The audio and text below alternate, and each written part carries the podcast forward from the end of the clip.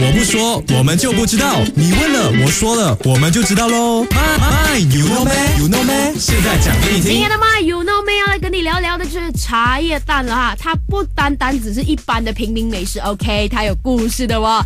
OK，传说在早年的时候呢，有一个男子叫做张志学，他必须要喝他家里附近的茶，他才能好好的考试，好好的写文章。有一次，甚至是他去到考场喝到不同的茶叶，他是真的写不出答案，然后名落孙山的。所以他老婆就发现到，嗯，这样我就准备好茶叶放在他的身边就好了。可是又有一个问题哦，只有茶没有食物，她老公会饿的哦。最后呢，最后呢，她的老婆就把这个鸡蛋直接泡在那个茶里面，就她老公一来可以填饱肚子嘛，对不对？二来又可以喝到那个茶的那个香味啊，让他可以继续考试，然后可以啊、就是当官之类的。所以现在才会有这个茶叶蛋的由来啦，你懂了没有嘞？不要只会吃不懂茶叶蛋的故事的哦。